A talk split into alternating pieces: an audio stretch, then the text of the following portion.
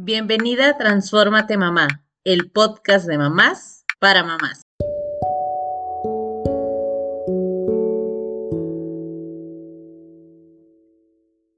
Cuando se menciona el abuso sexual infantil, puede provocarnos miedo, hasta preferimos no escuchar. Ahora bien, como mamás y papás tenemos un papel muy importante en la prevención. Cuando nuestros hijos nos cuentan que algo les pasó, debemos creerle y validar lo que vivió. Digamos no a cualquier forma de maltrato. Eduquemos a la infancia desde el afecto y la disciplina sin violencia. Bienvenidas, Carla y Marisol. ¿Han puesto en duda alguna vez lo que les han dicho sus hijos e hijas? Hola, las saludo a todas las que nos están escuchando de nuevo, que vienen aquí a esta comunidad de mamás para mamás, ¿verdad? No, no dudaría de, de mis hijos, no los pondría también como en esa tela de juicio de a ver si, será cierto lo que me está diciendo o, o, no, porque de hecho tuve una experiencia en mi infancia con un familiar y mi mamá no me creyó. No, no pasó a muchos más graves consecuencias, pero, pero se lo comenté a mi mamá y me acuerdo que su reacción fue, ay, no, es que es un cariño, es que él te quiere mucho.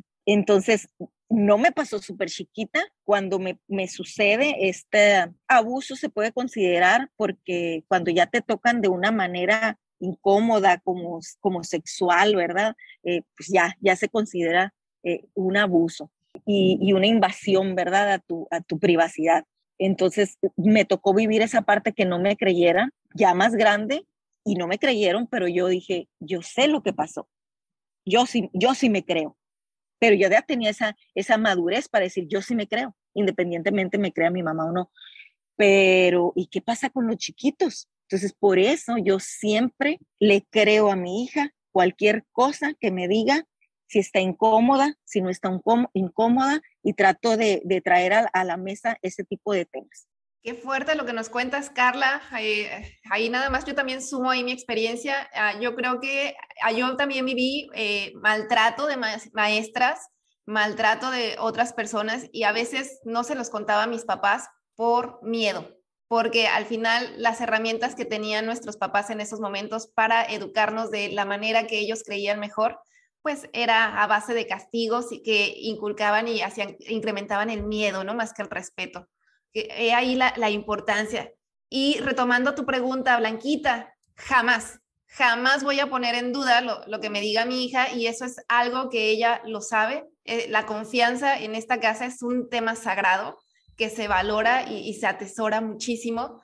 Este, yo recuerdo mucho cuando mi hija tenía uno, un año, año y medio, estaba jugando con su amiguita y e hizo algo inadecuado, ¿no? Pero yo la vi, yo vi que había sido mi niña y le dije, ¿qué pasó? Y me, me dijo una mentira, ¿no? O sea, me dijo algo que no había sucedido. Y dije, ok, no dije nada en ese momento porque había muchas personas, esperé a que regresáramos a casa y le dije, oye, mi amor, ¿te acuerdas que te pregunté? Sí, mami, ¿te acuerdas que me dijiste esto? Sí, mami. Oye, es que yo te vi, yo, yo vi que pasó esto, ¿me puedes explicar qué, qué pasó?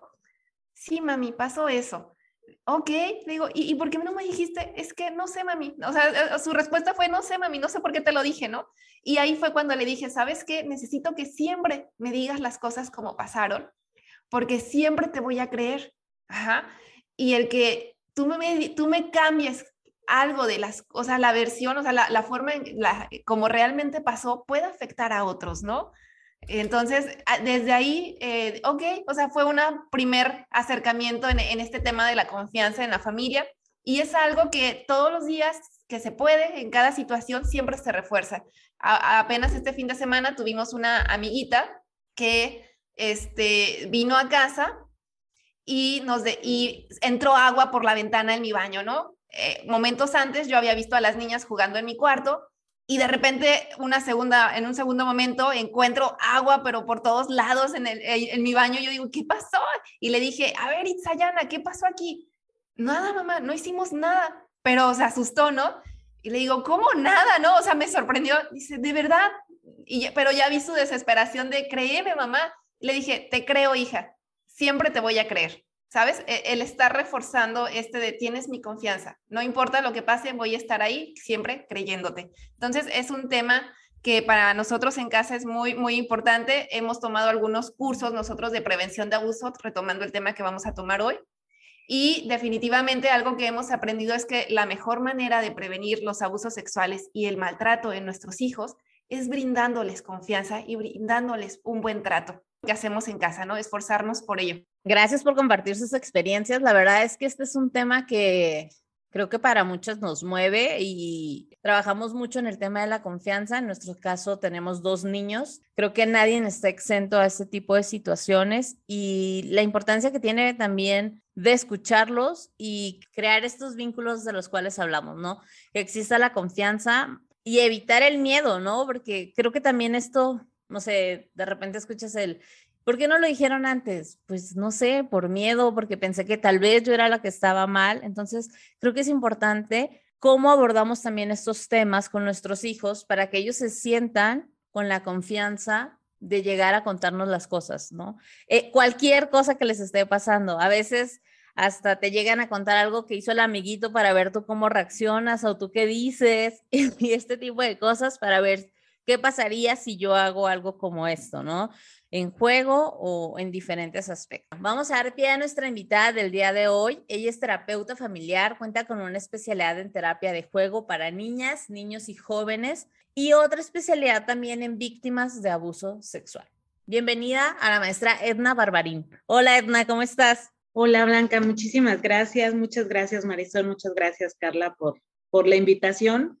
Yo aquí encantada de poder platicar de un tema que me apasiona, en el que he podido desafortunadamente y afortunadamente dedicarle parte de mi experiencia profesional. Un tema que nos atraviesa todo ahorita que, las escuchaba, eh, la estadística decía cuando, cuando pasó todo esto de Me Too y de mujeres, decía que 8 de cada 10 mujeres habíamos sido víctimas de un tema de, de violencia de tipo sexual.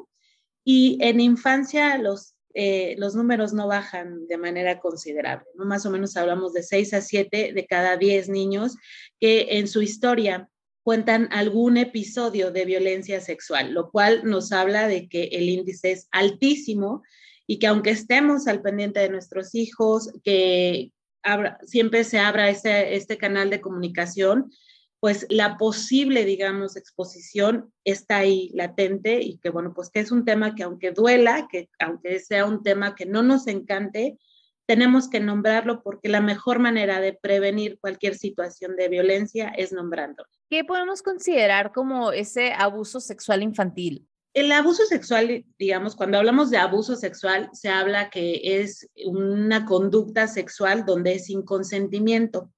La diferencia en la infancia es que a veces puede haber consentimiento de los niños o las niñas. Sin embargo, eso no hace que ya no sea considerado abuso sexual, porque debemos de recordar que en infancia, pues los niños tienen un nivel de inmadurez, tienen una cuestión, digamos, de las consecuencias diferente a los adultos digamos, en infancia para considerar un abuso sexual y no un juego sexual que a veces ocurre, ¿no? Que dicen, es que un niño y entonces le tocó y entonces eso es abuso sexual. Legalmente tiene que haber seis años de diferencia. Seis años de diferencia para que se empiece a considerar una conducta de abuso sexual. Y en abuso sexual infantil tenemos muchas cosas, no solamente un tocamiento, porque a veces pensamos que solo es tocamiento o que ya sea que toquen alguna de las partes privadas o genitales de niños o niñas o que obliguen a tocar a algún adulto o a alguna persona con esta diferencia de edad. ¿No? Abuso sexual infantil también es considerado cuando exponemos a los niños y niñas a información sexual no propia de su edad, cuando los ponemos eh, eh, ya sea a escuchar, a ver imágenes o incluso a veces ocurre que las familias pues no tienen el cuidado necesario y exponen a los niños a que a lo mejor los padres están teniendo relaciones sexuales y los niños escuchan, los niños ven, también es considerado abuso sexual porque evidentemente emocionalmente no tienen las herramientas para poder enfrentar esa información. Exponerlos a videos, a fotografías o compartir las fotografías o videos de ellos también es considerado un abuso sexual y también, digamos, cualquier adulto que se hace pasar por un niño para, digamos, también hablarle sobre cuestiones de sexualidad o pedirle comportamientos de índole sexual también es considerado abuso sexual. Aquí se abre más el panorama porque evidentemente no solamente abuso sexual es tocar, sino exponerlos a situaciones sexuales no típicas y adecuadas para la edad de desarrollo de cada niño o niña, dependiendo del rango de edad. Qué bárbaro. Justo tenía aquí anotado, quería preguntarte esto de a qué edad, ¿verdad? Eh, a qué edad se les puede informar ciertas cosas y si es un abuso, ¿verdad? ¿Qué comportamientos sexuales en el, en el niño podrían ser como un indicador que, de que este niño ha sufrido de abuso sexual? Justo de las dos preguntas que, me haces, Carla. La primera, de, ¿desde cuándo les podemos empezar a hablar y hacer digamos, conciencia sobre prevención de abuso sexual, prácticamente desde que el niño empieza a identificar partes del cuerpo. Desde ahí podemos, porque entonces ya empieza a haber una concepción del cuerpo y eso más o menos ocurre desde el año y medio, dos años. O sea, nosotros ya les nombramos cabeza y ellos se tocan qué es la cabeza, los ojos y también parte de nuestro cuerpo es nombrar nuestros genitales y algo que hacemos mucho los terapeutas es nombrar cuáles son nuestras partes públicas y nuestras partes privadas y que ellos siempre tengan claro cuáles son sus partes privadas y nombrarlas, ¿no? Senos, pene, vulva, o sea, nombrar cómo se llaman, porque de repente nos da un poco de miedo y decimos la cosita y, las pompis y pues hay que nombrar lo que, las cosas como son porque es parte de prevención de la, de la violencia. Y porque así les quitamos peso, porque cuando les damos mucho peso a eso como lo prohibido, pues claro que entonces si hay algo relacionado con eso no lo nombran. La siguiente, que, ¿qué conductas a nivel sexual son como de, de, alerta. Quiero que tengamos claro que los niños están en un proceso y las niñas en un proceso de ir construyendo su identidad, de ir construyendo su corporalidad y entonces evidentemente se van a tocar, evidentemente va a haber frotamientos, después en algún momento descubren de, ah, si me siento en las piernas y hago esta fricción, ah, pues se siente bien a gusto, ¿no? Porque finalmente hay terminales nerviosas que, que pues nos conectan con zonas de placer. Esas conductas no son normalmente vinculantes a un abuso sexual, aunque puede que sí sean vinculantes, pero es importante escuchar y más bien por eso es tan importante que nosotros adultos, vamos, si vemos que nuestro hijo, nuestra hija se sienta en las piernas, es una conducta que de prevención de abuso sexual no se puede. Ellos deben de tener muy claro, no importa si es papá, si es el abuelito, si es el tío que lo ama y la adora y que se sientan en las piernas, no, son conductas no sanas y son conductas de prevención y se les enseña. No, no nos sentamos en las piernas de nadie porque nos sentamos, porque los niños lo van a hacer y entonces si lo hace y a veces el adulto se da cuenta y a veces el adulto no pone un freno, pues evidentemente no es una conducta sana. Entonces, ¿qué otras cosas para prevenir? Porque muchas veces los niños, a los padres les gusta darles besos en la boca, ¿no? Ay, pues es mi hijo, lo amo, lo adoro y le voy a dar un beso en la boca. Los besos en la boca tampoco son conductas que, debemos de estar fomentando y propiciando, porque entonces después puede venir cualquier persona y darle un beso en la boca y está bien, y en lo real no está bien, porque también es parte de cuidar su intimidad. Entonces, los niños van a explorar su cuerpo, eso es parte del desarrollo, es parte del desarrollo normal. Cuando tenemos algunos indicios sobre prevención de abuso sexual o que ocurrió abuso sexual, a veces hay lo que nosotros llamamos hipersexualidad que empiezan a tener conductas no propias para su edad, que son, digamos, de alertas. Vamos, una niña de, este, a lo mejor de cuatro o cinco años, no tendría que estar yendo y tocando este, los genitales de los demás, no tendría que estar, y esas conductas hay que indagar antes de decir, chin, ya, esto es violencia sexual, a lo mejor le pasó, hay que indagar, porque a veces, pues si es la curiosidad, a veces tiene que ver con que sin querer los papás a lo mejor pasaron al baño y, la, y dejaron medio abierta la puerta porque no cerró y la niña vio y, dijo, ¿qué es eso?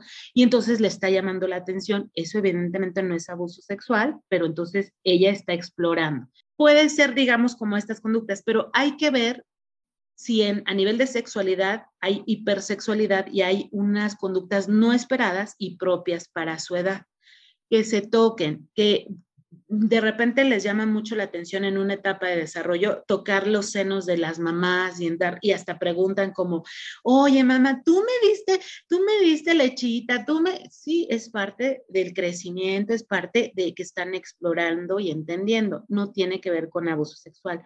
Pero cuando notemos que a lo mejor es de manera reiterada, que a lo mejor lo están haciendo constantemente con diferentes personas, pues hay que indagar y ver por qué está esta inquietud. Wow, me, dejaste así muy sorprendida con todo lo que nos estás compartiendo. Mencionaste hace ratito eh, la importancia de saber que existen las partes privadas. Y aquí yo te quisiera contarte un poquito lo que yo viví cuando mi hija tenía dos años. Estábamos en una reunión con otras familias, los niños chiquitos estaban jugando y uno de los niños estaban como en una casita de campaña, de cuenta, ¿no? Algo parecido. Y, y estaban jugando, tenían juguetitos ahí, y un niño le dijo a, mi niña, todos de la edad, ¿eh? De dos años, este, enséñame tus pompas, si no, no te invito a mi cumpleaños. Obviamente, este, ya cuando nos damos cuenta de lo que está pasando, pues yo hablé con mi hija y, y, y aquí viene la pregunta, ¿no? ¿Cómo deberíamos de reaccionar nosotros los padres ante estas conductas eh, y, eh, por ejemplo, a mí por ahí alguien me decía, es que seguramente ese niño ya sufrió abuso sexual porque los niños están, imitan las cosas que, que viven, ¿no? Entonces, justo se relaciona con lo que tú nos estás diciendo, ¿no? O sea, preguntarnos por qué lo está haciendo y qué pasa si lo hace repetidamente, ¿no? En este caso, yo hablé con mi niña y ahí fue donde, o sea, desde chiquita, eh, empezamos a, ver esta, es la importancia de, a ver, mi amor, esto solamente es para ti, es como tú dices, ¿no? Las partes privadas y a darle mucha importancia. Pero, ¿qué, ¿qué podemos hacer para hablar, por ejemplo, con los papás de esta niña desde mi postura como amiga, ¿no? Amiga de los papás de estos niños, ¿qué sí les podríamos decir o simplemente es, Marisol, estás exagerando, no tienes nada que decirle a estos papás, ¿no? Porque la verdad a mí sí me preocupó este episodio vivido en ese momento.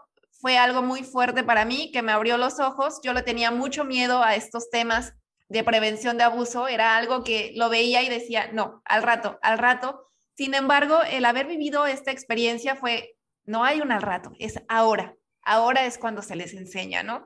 Entonces fue quitarme el miedo, porque al final el miedo nos paraliza y es abrirnos y abrir las manos para recibir esas herramientas para generar habilidades, ¿no? Pero con nuestros hijos, digamos, es como nos vamos por fases. La primera es nombrar el cuerpo que identifique. Ese es lo, lo primeritito. Segundo, nombrar las partes privadas, como les decía hace rato, nombrarlas y que sea un tema, digamos, como cuando hablamos de higiene, de limpieza, de tareas, o sea, que es un tema de la vida cotidiana porque cuando le empezamos a dar este valor de y nadie, y acuérdate, pues evidentemente ellos empiezan a entrar en nuestros hijos, y eso quiero que, siempre lo tengamos presente, la, los padres y las madres, nuestros hijos nos leen muy bien. Quienes nos leen perfectamente porque nos conocen y, y somos parte, digamos, súper importante de sus vínculos, se dan cuenta cuando estamos nerviosos, cuando un tema nos mueve, cuando estamos enojados, cuando estamos tristes que a veces nos preguntan o a veces no, pero lo saben que algo está pasando, por supuesto que sí. O sea, esto de pensar que los niños están jugando y no me están escuchando, ja, ja. Los niños escuchan, tienen esta habilidad de estar jugando, pero también estar escuchando, estar viendo nuestra conducta no verbal. Entonces, por eso hay que quitarle ese peso. Es, es parte de, nuestra vida y porque es lo real. Y como es parte de nuestra vida, tenemos que cuidar, así como cuidamos de no caernos y de no terminar en el hospital, bueno, pues también tenemos que cuidar esto que es parte de nosotros y de nuestro cuerpo.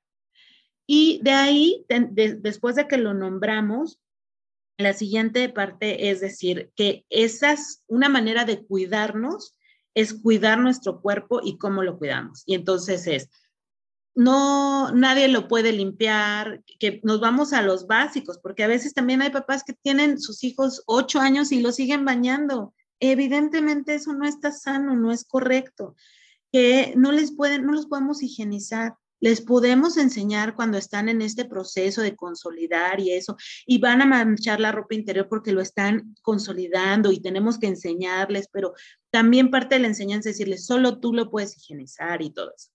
Entonces, estas cosas que tienen que ver con higiene, también se les dice como de, prevención, nadie lo puede tocar, ni siquiera mamá, ni siquiera papá porque solamente la única persona que puede cuidar esa parte eres tú. ¿Quién lo puede ver? Nadie lo puede ver más que mamá o papá y siempre y cuando, porque a lo mejor te sientes mal, porque a lo mejor estás enfermo, porque a lo mejor ah, tienes comezón, tenemos que revisarlo, o el doctor. Pero el doctor solo lo va a revisar si mamá o papá te llevan o la persona que esté a cargo de, cuidados. Entonces, nombrar quién puede y quién no puede. Y después nombrar que a veces las personas nos, nos obligan o nos quieren obligar a hacer cosas y que quien nos quiere no nos puede obligar a hacer nada. Quien nos quiere no nos puede decir, yo te quiero, pero si me das un beso. Y entonces ahí nosotros, papás y mamás, a veces lo hacemos y ahí es donde somos incongruentes porque les tenemos que enseñar que quien te quiere no te va a estar coercionando ni te va a estar como obligando a partir de que hagas cosas. Y eso incluye de, ya no te quiero porque no hiciste tu cuarto y porque dejaste todos los juguetes tirados, porque el amor no tiene que ver con eso. No puedo decirle, yo juego contigo, pero, sí, o sea, no podemos estar condicionando el afecto. Y ellos tienen que tener muy claro y ellas que nadie puede condicionarte el afecto. Y eso además es un principio básico porque hablamos de prevención de abuso sexual infantil, pero la prevención del abuso es una cosa que tenemos que tener introyectada desde la infancia, pero que va a repercutir en nuestra etapa adulta. Porque si a mí me enseñaron que el amor se condiciona y que si alguien va a jugar conmigo es a partir de que haga algo, pues evidentemente de adulto estoy con un alto riesgo de que mi pareja me diga, pues si no haces eso, entonces te dejo. Y que entonces yo diga, bueno, ahora le entro con tal de que no me dejes. Entonces, toda esa información se las tenemos que decir y, y, decirla y ser congruentes en nuestra crianza de que de verdad eso no va a pasar. Porque entonces así en tu nena, cuando ella, este peque le dice no, los niños dicen, no, hombre, nadie me puede decir si puedo jugar o no por hacer esas cosas. O sea, ni siquiera lo cuestionan, lo nombran. Ahora, en el tema de decirle a los otros papás, también tenemos que ser muy claros que tocar fibras de paternidad y maternidad es bien delicado. A todos, nos, a, a nadie nos gusta que nos nombren lo que no estamos haciendo tan bien o que nuestros hijos no son esos seres divinos encantadores que nosotros sabemos que sí son. Y entonces, se vale nombrarlo y decir, oye, pasó esto para que tú lo, revises, tú lo atiendas y, este, y pues hasta ahí. No se vale porque a veces también me ha tocado papás de, pues sabes que quién sabe qué cosas ve en casa, quién sabe. Quien tenga una maternidad y una paternidad perfecta podemos juzgar. Como nadie la tenemos, no se vale juzgarla. Entonces, solo nombrarlo y dejarle, porque ya esa es su cancha. Solo ellos en esa cancha pueden ver qué hacen. Si lo hablan, si lo regañan, si se cuestionan, híjole, a lo mejor nos vio. Y no necesariamente tiene que ser abuso sexual, porque acuérdense que los niños están observando todo y las niñas, y entonces puede que sea que sí vio a mamá y papá jugando y que entonces dijo, ah, se puede, y entonces lo hizo. Puede que haya visto, porque a veces la televisión no tiene un control y las redes y los videos de YouTube y los videos y las cosas en Netflix no tienen y entonces de repente ellos tienen acceso a conductas sexuales no propias de su edad. Y entonces de repente ven en una serie, en un algo que alguien está bajando, pues ellos dicen, ah, pues a ver qué pasa. Entonces no necesariamente es abuso sexual. Por eso queda en cancha de los papás. Lo, sí hay que nombrarlo porque evidentemente como adultos creo que si notamos alguna posible conducta de riesgo, sí hay que decirla, pero de saber que hasta ahí llega, hasta ahí yo puedo llegar porque no me puedo meter, porque ya es cosa de, de, de esos papás, de esa mamá, de ese papá, darle la continuidad y porque además sería lo justo y lo correcto que me hicieran a mí. A mí que alguien venga y me diga, ¿es abuso sexual investiga? Y dice, a ver, espérame, o que me digan, es que ¿qué vio? Pues espérenme, ¿no? O sea, no, no, no está padre. Y de repente ahí los papás se cierran y sabes que hacen cosas como castigar a los niños, regañarlos y decirle, ¿por qué hiciste eso? ¿No te da pena? Y eso no está padre porque eso es otro factor de riesgo. Entonces, dejarlo ahí y que ellos decidan qué es lo que van a hacer con la información que tú, que tú estás proporcionando. Por ejemplo, esta parte que decías de los niños que todo ven y observan y demás, justo hoy en la mañana mis niños participan en la parte del desayuno y de hacerlo. Estaban en, uno come así de todo lo que encuentra, le encanta comer. Y el otro es como, sí como todo, pero come menos cantidad. Entonces, el más chiquito me pedía otro hot cake y yo le decía, seguro, porque si no te va a oler tu pancito, o sea, si sí sientes hambre, te lo doy, lo preparamos y te lo doy. Y el, otro escuchando yo, porque te puede oler tu pancito y te vas a sentir mal. Y el más grande escuchó, que es el que come un poquito menos, y dice, sí, es importante que cuides su pancita, la, la, la, y luego dice, yo ya, por ejemplo, ya, no, ya me llené. Entonces ya no voy a comer, mamá, porque también es malo que coma de más, ¿verdad? O sea, buscó obviamente algo que le estaba diciendo al hermano para él reafirmar de que ya se había llenado y que hasta iba a dejar el plato de comida. Entonces dijo, tú lo acabas de decir, que no tenemos que comer de más ni forzar a nuestra pancita. Y ahorita que lo mencionas, o sea, fue el claro ejemplo, me desarmó totalmente. O sea, yo no le puedo decir, sigue comiendo. No, pues ya me dejó así de, ok, sin palabras, yo deja tu plato en su lugar y ve a lavarte los dientes y lo que tengas que hacer. Y a esto voy con esas pequeñas acciones que a veces consideramos que también, o sea, más bien deberíamos de considerar que también son parte de la prevención, el respetar lo que su cuerpo les dice a nuestros hijos, el escucharlos activamente y saber que ellos también nos están escuchando activamente en todo lo que hacemos. Son lecciones de todos los días, o sea, no es como que Hoy vamos a tener la plática del millón de pesos, hijo, acerca de este tema del abuso, sino es la constante de todas las acciones que hacemos con nuestros hijos para reafirmar esto, ¿no? Eh, todos estos temas en general. Y créeme que hoy me quedó como anillo al dedo este ejemplo sin querer.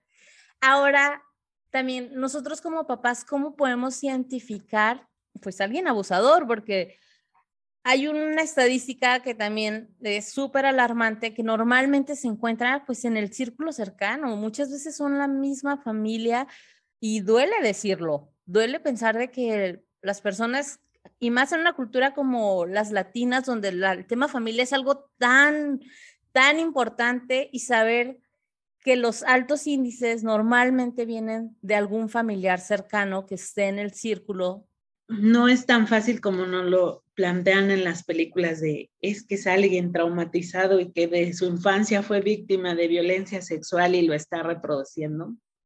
No necesariamente, ¿no? la realidad es que hay un tema de poder, porque al final es un niño o niña que está en una situación de vulnerabilidad y donde a partir de lo que yo hago, ejerzo poder, que el poder normalmente está vinculado con la violencia, y entonces este poder que ejerzo eh, puede ser a través de que vea, que toque, que escuche cosas, ¿no? Y entonces no hay como tal un perfil exacto, ¿no? Que digamos, ah, bueno, si tú lo ves que le encanta jugar con los niños y que en lugar de preferir estar con los adultos se va a jugar con los niños, no necesariamente o que él es alguien solitario y que no tiene familia y no necesariamente. Hay tantos perfiles y posibilidades, digamos, como seres humanos, o sea, así de, fuertes, ¿no? Em, sí, la estadística dice en lo real que el abuso sexual normalmente, en la mayoría de los casos, es dentro de la dinámica familiar. Pueden ser desde los mismos padres y madres, porque también, o sea, si bien el índice es más bajo en cuestión de ah, violencia sexual eh, en mujeres que en hombres, y también esa es una realidad, no quiere decir que no hay casos. Muchas veces pueden ser primos, tíos, abuelos, este, vecinos, docentes, o sea, por lo tanto no es que sea un perfil, ¿no? Por eso digo, hay, hay una gran gama. ¿Qué es nuestra responsabilidad? Y, dado que no podríamos identificarlo y quién es y dónde está el enemigo, hay cosas que más bien tendríamos que hacer para, para prevenir, ¿no? Una es, sí hay que desconfiar. Y yo, yo quiero decirles que este tema, siempre que lo comparto, 10 años que, que trabajé en un albergue de niños y niñas víctimas y atendiendo a víctimas de violencia, este, no solamente sexual, sino física, abandono, muchas cosas de, ese tipo. Eh, a mí me dejaron que, justo en la crianza de mis hijas, yo les decía, el enemigo puede ser cualquiera. Y entonces hay que cuidarnos de, vamos, esta parte de, de confiarnos, de, ah, bueno, entonces este es su tío y se los va a llevar. Mm, no, mejor hasta que tengan un buen nivel de desarrollo, hasta que ya puedan decir, hasta que ya tengan bien introyectado el tema de corporalidad, entonces sí. Ah, bueno, pero es que es, eh, es su hermano y la adora y eh, mejor siempre hay que estar observándolos porque los niños hacen juegos sexuales, porque tienen curiosidad. A veces eh, en hermanos son hermanos y tienen, a lo mejor ya son adolescentes y de repente los han encontrado tocando a las hermanas o a los hermanos. También el tema del abuso sexual no discrimina entre géneros o entre sexo, entonces, este, pues hay que estar supervisando. O sea que la clave es decirles que hay que tener cuidado, que hay que cuidarnos, que a veces son personas cercanas a nosotros y que el que sean personas cercanas, por eso nadie tiene derecho a, vamos, higienizarte, ni tus papás, aunque tú sepas que te aman y te adoran, porque ese es tu cuerpo y tú tienes que cuidarlo y, y, es parte de que nosotros estemos haciendo cosas para cuidarnos y protegernos. Que no importa quién sea, que aunque tú veas que te ama y te adora y te encante jugar, si viene y te dice, pero solo juego contigo si me toca, solo juego contigo también, ¿no? O sea, porque no hay un perfil, porque puede ser por todos lados, porque es un tema de poder, porque es un tema en donde hemos crecido desde una sociedad, pues sí, como desde el patriarcado, donde el poder es súper importante, donde yo, ah, pues tengo fuerza y entonces a veces no lo puedo ejercer en casa y entonces me voy con la población vulnerable que son niños y niñas. Por, por, lo tanto, es por lo que hay que estar nombrando que puede ser cualquiera y que si es cualquiera, y dijeron ustedes al inicio, la clave es que yo siempre te voy a creer, porque el índice es muy alto y también la realidad es que muchas familias, con tal de no romper este, digamos, pues esta lealtad familiar se permite porque entonces, ¿cómo mi papá? Pero a mí nunca me hizo nada. ¿Cómo tu abuelo te pudo haber hecho esto? ¿Cómo? O sea, es mi, es mi hermano, crecí con él, o sea, salíamos juntos, ¿cómo fue? Y entonces, mejor no decimos nada, mejor nos callamos, porque si no sería romper, romper patrones, romper lealtades, romper mandatos familiares, que a veces es mejor no romperlos desde la lógica de las familias y guardar este secreto y nulificar esta violencia. Entonces, no hay un perfil, no hay una forma de, solamente hay que decirles cualquiera puede ser y no importa quién sea, ese quien sea no tiene derecho y ese quien sea yo siempre te voy a creer. Me encantó esto que, que comentas de desconfía, ¿verdad? Desconfía y mamás, de verdad, regresando a, la cultura latina, somos muy también de, de la fiesta en la casa, las reuniones, todo. Y en esas reuniones muchas veces hay alcohol, pero todo es, la familia, ¿verdad? Es familia y todo bien. Y entonces he sabido, no de una, de varias historias que han sucedido abusos sexuales a niños. Así, en esas reuniones familiares, cuando ya eh, eh, las personas estaban con el alcohol al tope, porque están transformados, no tienen la misma conciencia y entonces se ha dado el abuso sexual y entonces ya se rompe ahí, ahí algo. Entonces es mejor prevenir, estar así desconfiadas, ¿verdad? Y con un paso más adelante. Otra cosa también que quería comentarles, cuando nosotros les damos toda esa confianza, les decimos así como, como nos comentabas, eh, te creo, siempre te voy a creer. Estamos preparándolos para para el mundo también, una para no ser abusados y otra también, ponte a pensar un poquito que tal vez digas, no, es que yo soy muy e-, estricta, que yo lo llamo este, un tipo de crianza autoritario, por decir así. Estás formando hijos que van a permitir ser abusados y que van a permitir el día de mañana. Tenemos que, que ser bien conscientes de qué tipo de crianza estamos dando. Estamos generando seguridad en nuestros hijos o estamos formando individuos que, que son inseguros, que, que sí, dicen que sí a todo. Entonces, mucho cuidado porque a veces nos confundimos y pensamos que no, es que yo soy bien estricta y tengo estas reglas y estas y estas. Y por eso estoy formando una persona excelente y no va por ahí. Fíjate que ahorita que te escuchaba, me pasó hace poquito que en la escuela de una de mis hijas eh, pidieron un, un sistema solar comestible, ¿no? Y entonces pues ella me dijo, lo quiero hacer de frutas. Y yo, bueno, pues vamos por las frutas, ¿no? Y lo hizo y, desde mi perspectiva le quedó lindo, por supuesto que con, pues con defectos como al ser una cosa comestible, y, pero se aprendió perfectamente bien el sistema solar. Y entonces después resulta que una de mis vecinas me cuenta y me dice, oye, a mí también le dejaron a mi hija un sistema solar comestible. Y yo, ay, pues qué padre, ¿no? Pues sí, sí, sí aprenden, sí aprenden.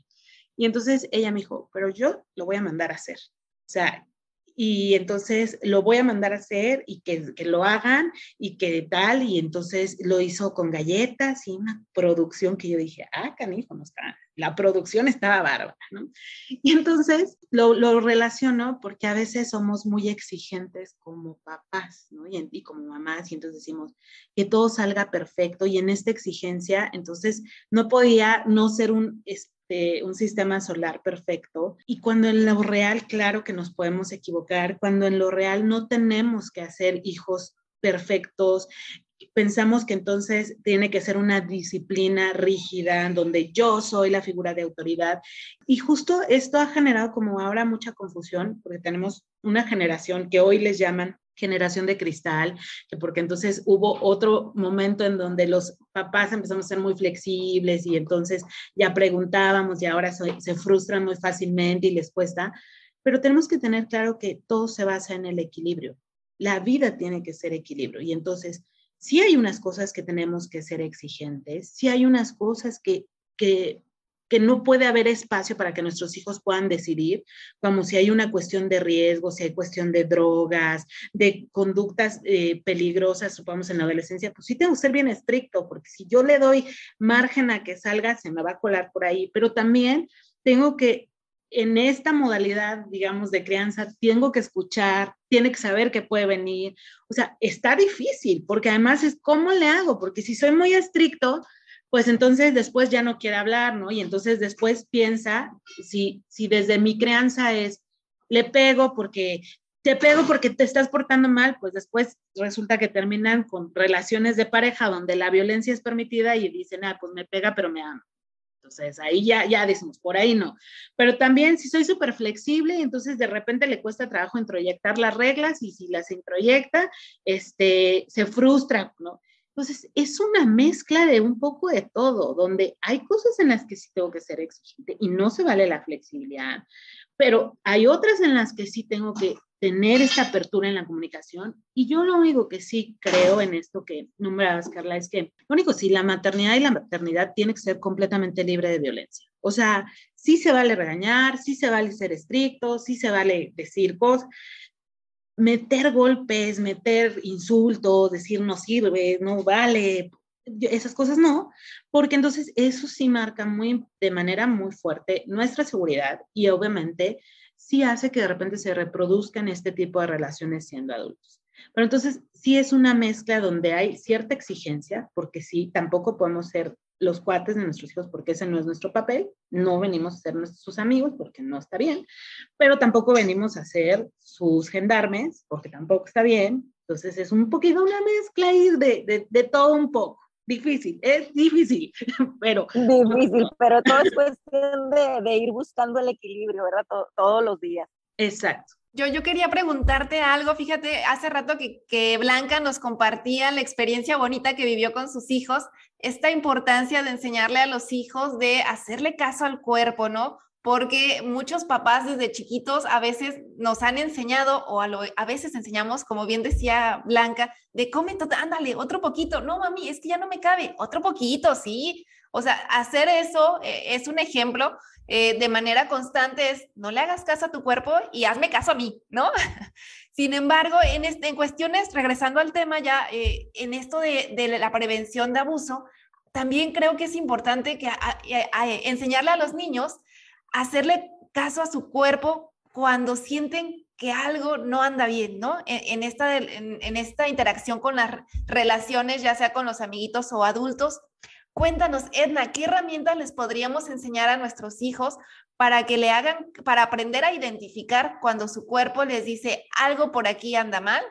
Aléjate, ¿no? O sea, ¿cómo les podemos enseñar a hacerle caso a sus cuerpos para que sea una herramienta de prevención de abuso sexual? Fíjate que vinculándolo con lo que estábamos hablando ahorita sobre el equilibrio, justo es nombrar y hacer conciencia donde el cuerpo también tiene dos extremos como muchas cosas en la vida. Porque supongamos, en el abuso sexual, por eso entra una dinámica ahí de, choque, porque no olvidemos que a veces, pues si me tocan, si tocan alguna parte sensible, pues hay terminales nerviosas y hay placer. Y entonces como en el abuso sexual a lo mejor hay placer, por el otro lado, mi cuerpo dice, no, eso no está bien porque no, nadie me lo debe tocar porque ya me dijeron durante toda mi vida que nadie lo debe tocar si no es con mi consentimiento y que eso solo puede ser cuando ya sea grande y este, cosas así. Entramos en, en, choque, que es lo mismo con lo de la comida, ¿no? La comida genera cierto placer y entonces si yo me voy al extremo del super placer, entonces yo puedo seguir comiendo, seguir placer, pero evidentemente es nocivo para la salud, así como si me voy al otro extremo de no como porque entonces entonces, hay que nombrar que a veces en el placer y a veces en cosas del cuerpo nos podemos ir a los dos extremos y que los dos no son sanos.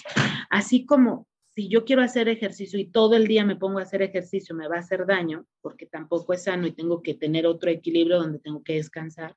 Lo mismo pasa con todo. En nuestro cuerpo hay ocasiones en que va a haber que me sienta bien si me toco, si me froto, si conozco, y está bien, es parte de conocernos, pero no me puedo quedar solo aquí, porque en mi equilibrio también tengo que hacer otras cosas, tengo que cuidarlo. Y entonces nombrar sobre, digamos, los, las dos polaridades que hay en todo el tema del cuerpo y que a veces escucharlo nos va a decir más, más, más, placer, placer, placer, al final todos eh, vamos a buscar lo que nos haga sentir bien y que está bien, pero también tiene que haber un límite. No podemos estar solo en placer y lo podemos poner y ejemplificar con todo. Esto es con el cuerpo, pero lo mismo pasa con los juegos.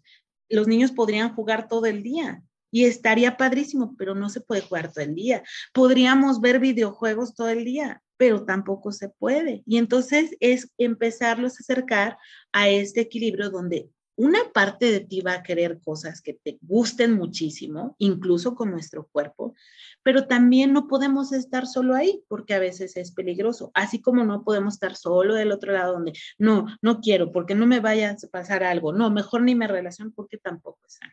Entonces, hablar de las polaridades y de cómo podemos, algo que sirve mucho y los niños de verdad se llevarán una grata sorpresa es preguntarles, ¿cómo se te ocurre? A ver, ¿qué podrías hacer? ¿Cómo crees que pudiera ser, si te gusta mucho eso, pero también hay, es peligroso, también es bueno, ¿qué pudieras hacer? Y los niños nos dan unas ideas de, pues a lo mejor un ratito, y entonces le pues ya le ayudamos. ¿Qué te parece si un ratito? Algo importante es que los niños no tienen la temporalidad construida hasta después de los siete años, ¿no? Y entonces, sí, para ellos un ratito puede ser dos horas, tres horas, ¿no? Entonces, algo que les ayuda mucho para esta parte de la temporalidad y que yo siempre les digo a mis, a mis pacientes que tengan estas gallinitas para cocinar o alarmas, decirles, ah, pues lo podemos dejar y ustedes van a medir el tiempo para hacerlo y después que ya que suene, entonces cambiamos la actividad. Y entonces es parte de escuchar mi necesidad, pero también de ponerle límites y aprenden a partir de ahí a límites, hasta aquí llego y entonces vámonos a otra actividad. Sí me escucho, pero también no solamente puedo escuchar lo que mi intuición dice, porque en mi intuición a veces hay cosas que no son tan sanas. Si, los, si se escuchan ellos, seguirían jugando todo el día y no harían la tarea. Entonces, sí está bien que se escuchen, pero también hay que poner límites y hacer otras cosas que también mamá y papá saben que son sanas, ¿no? Y que están bien porque pues insisto, si no, solamente ellos se nos van a quedar en lo que quieren escuchar y a veces no es tan bueno. Edna, ¿qué pasa cuando yo como mamá o como papá estoy teniendo dudas o sospechas de que hubo un abuso sexual en mis hijos? ¿Qué tengo que hacer? ¿Cómo tengo que actuar? Porque a veces creo que pues, también hablamos de prevención, pero ¿qué pasa si ya sucedió algo? ¿Cómo e, ¿Cuál es la mejor manera de actuar hacia mis hijos? Lo primero, evidentemente, es preguntarles preguntarles, que nos cuenten. cuando, como les digo que ellos nos leen, cuando les preguntamos y en nuestra cara hay angustia de, pero ¿qué está pasando? ¿Pero por qué? ¿Y cómo lo hizo? Ellos a veces se cierran y ya no quieren hablarlo. A veces sí, a veces no, depende de cada niño o niña. Primero hay que acercarnos, ¿no? Hay que hablarles, hay que preguntarles, este, lo más tranquilos que, que se pueda, respirando para que nuestra expresión corporal no sea tanto de, miedo y se los transmitamos y después ya no quieran hablar. Sé que es una, una cosa no menor y que respirar y eso, pues a veces no, porque queremos saber, queremos saber para, para partir de ahí eh, tomar decisiones. Primero, hablar, escuchar y a partir de ahí empezar a tomar decisiones, ¿no? Por supuesto que lo primero es si identificamos que sí hubo, porque a veces los niños nos dicen, me hizo, me tocó, me tal, inmediatamente cerrar el tema, o sea, como la protección y alejarlo de este factor, digamos, ¿no?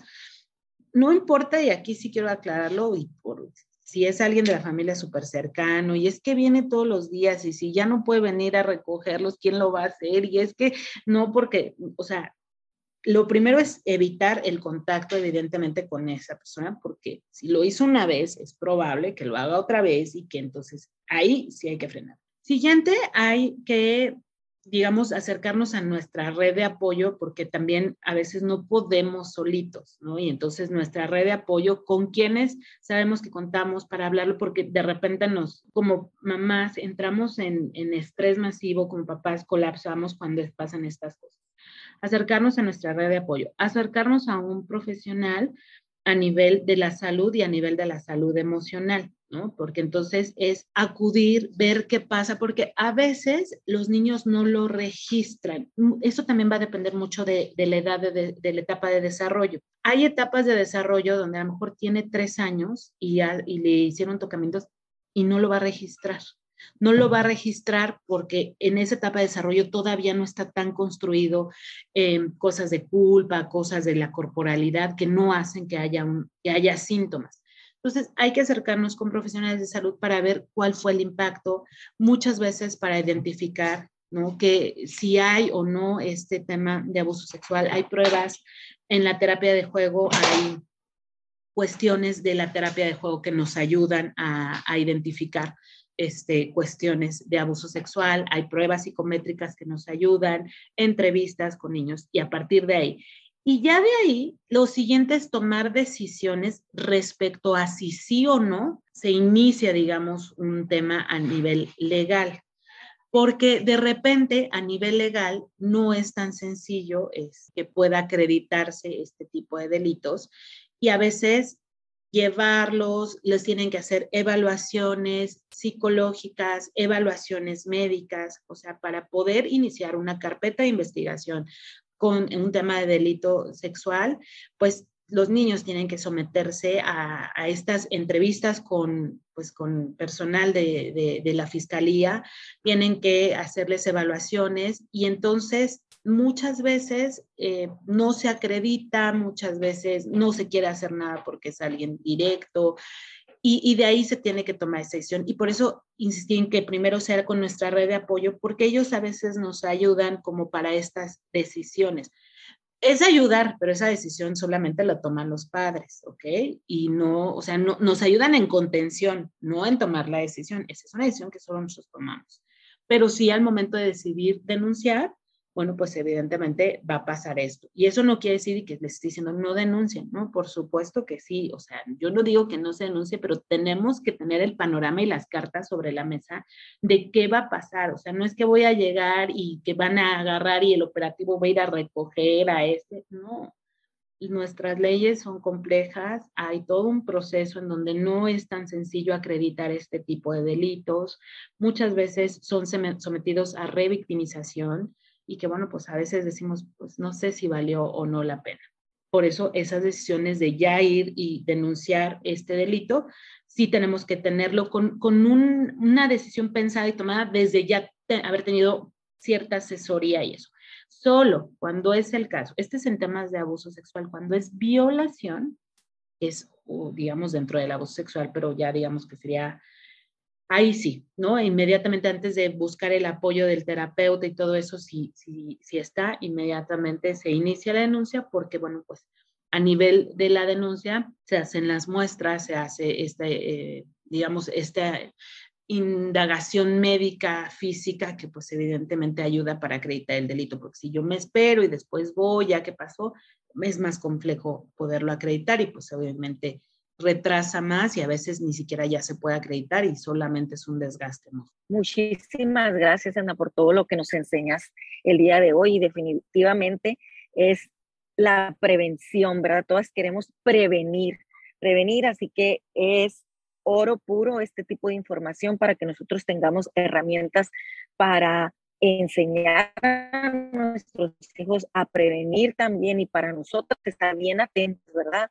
Y evitar que ocurra un abuso de sexual, un abuso de esta magnitud. Y eh, lamentablemente, si, si ya pasó, o si tu mamá, que ya te has convertido en una mujer, una madre, fuiste abusada también, yo las invito a a que busquen terapia. Si le pasó a tus hijos, si te pasó a ti, busquen terapia, porque esos son temas que si no, no se sanan, no se cierran, te vas llevando, arrastrando por toda tu vida y tienen un impacto muy grande eh, eh, en tu familia, en la familia futura, que los hijos que estén por venir y en la manera de crianza, porque he conocido también eh, la manera de crianza de algunas mujeres que fueron abusadas en la infancia y entonces empiezan a, a meter en una burbuja también a, sus hijos, a, irse al otro extremo. Entonces creo que, como decíamos, es, pues, es cuestión de equilibrio, pero tenemos que estar informadas con las herramientas para prevenir y si pasó, vamos para adelante, ¿qué vamos a hacer? Busca tu red de apoyo, ve por terapia y... Ahorita que hablabas de la red de apoyo, si una amiga viene y me cuenta que está pasando por esta situación, eh, porque a veces queremos dar cambio de más también, ¿no? La red de apoyo como que, ay, no, lo que decías, le corresponde a los papás tomar la decisión de cómo lo van a hacer, pero ¿qué sí puedo hacer? ¿Qué sí puedo decir si estoy en esta red de apoyo o qué sería lo mejor que pudiera hacer si mi amiga se acerca conmigo a decirme que está pasando por esta situación. Lo mejor que podemos hacer cuando somos red de apoyo en violencia, y esto es para cualquier tipo de violencia, porque también eh, la violencia desgasta mucho tanto a la red de apoyo como evidentemente a, a las personas víctimas, em, es estar, estar y con la conciencia de que a lo mejor la decisión que tomen no es la que yo voy a tomar y que está bien, que yo solo estoy aquí de red, de contención y de acompañante y que a lo mejor en algún momento me dicen, no, ya no quiero hacer nada, ya nos soplamos cinco horas en el Ministerio Público, en la Fiscalía. Está bien, está bien. Yo estoy aquí para apoyarte. Yo estoy aquí para, para ser tu aliada en, la decisión y en este camino tan difícil. Eso es lo, es la red de apoyo. No la que dice, yo quiero que hagas esto, no porque estás haciendo tal cosa, eso no me gusta, eso, porque yo no lo estoy viviendo y evidentemente no puedo tomar una decisión de algo que yo no estoy viviendo y que no, no es directamente hacia mí. Entonces, la red está, acompaña, es aliada, escucha, apoya y está ahí nada más, como este acompañamiento y esta contención. Bueno, antes de cerrar el episodio, nos encantaría que nos compartieras justamente todos los servicios que ofreces, cómo se pueden acercar contigo, qué temas abordas. Obviamente este tema es bastante importante, pero todo, toda esta parte integral de la prevención sabemos que viene desde la crianza. Entonces, cuéntanos cómo es que, que pueden llegar contigo y qué servicios ofreces. Justo eh, todo lo que yo ofrezco es terapia, es terapia ya sea infantil a través de terapia de juego, también eh, toda la parte de terapia familiar, terapia de pareja. Eh, tengo la, maestría en terapia familiar y hago un programa que aprendí a través de UNICEF de crianza positiva, que es una, digamos, un recurso para una paternidad y una maternidad sana basada en el respeto, en la no violencia. Sí creo que vivimos en un tema muy violento todas y todos en un mundo, en un país, en una ciudad, en etcétera. Y entonces, como dicen, cada quien tenemos que trabajar desde nuestra trinchera y nuestra trinchera es nosotros mismos, es la primera, y después, eh, pues nuestra familia y los, los, los, más cercanos, ¿no? Hace rato decía Carla el tema de, si yo fui víctima de violencia y me estoy dando cuenta que en mi crianza estoy desde el miedo educando, desde querer sobreproteger, pues obviamente tengo desde mi trinchera que trabajar en mí, en, en, lo que me está pasando, en mis miedos, en mis exigencias, en mis recursos. Y entonces lo que yo ofrezco es terapia psicológica especializada eh, tanto para adultos como para familias, para niños, niñas y adolescentes. Y bueno, pues toda está basada en un enfoque sistémico, que es un enfoque donde todos somos sistemas que compartimos información y un cambio en una de las partes del sistema tiene que repercutir en el sistema en general. O sea, yo sistema individual si cambio, trabajo desde mí, por supuesto que va a repercutir en el sistema familiar y en mi crianza. Y si mi familia tiene otra comunicación, por supuesto que va a afectar en cómo me relaciono en mi trabajo, en cómo me relaciono este, mis hijos en la escuela. Y eso evidentemente tiene que repercutir en la comunidad y eso evidentemente tiene que repercutir en mi país. Y es sí, como una ola expansiva basada en si yo sistema trabajo desde lo individual, podemos hacer muchas cosas a nivel global, ¿no? Y con estos macrosistemas. Entonces, así es como trabajo y, bueno. Queremos agradecerte, ¿no? Por acompañarnos, de verdad, de, que nos compartes cómo mediante acciones preventivas individuales y colectivas haremos del mundo un lugar más seguro para los infantes, para los adolescentes y pues para todos en general. Te invitamos a seguir a Edna en Facebook como Especialistas TICA y su teléfono para citas es el 55 65 93 56 16. Todo esto lo vamos a dejar en la descripción del episodio para que te puedas acercar a ella si tienes alguna duda o si te gustó igual, que compartas esta información con otras mamás. Gracias por escuchar este episodio. Si te gustó, te pedimos que lo califiques con cinco estrellas y compartas. Te invitamos a seguirnos en Instagram en Transformate Mamá y nos escucharemos la próxima semana en otro episodio del podcast de Mamás para Mamás. Transfórmate Mamá. Gracias por escuchar este episodio. Si te gustó, te pido que lo califiques con cinco estrellas y lo compartas con otras mamás. Te invito a seguirme en Instagram en arroba transformate mamá y escucharme la próxima semana en otro episodio del podcast de mamás para mamás. Transfórmate mamá.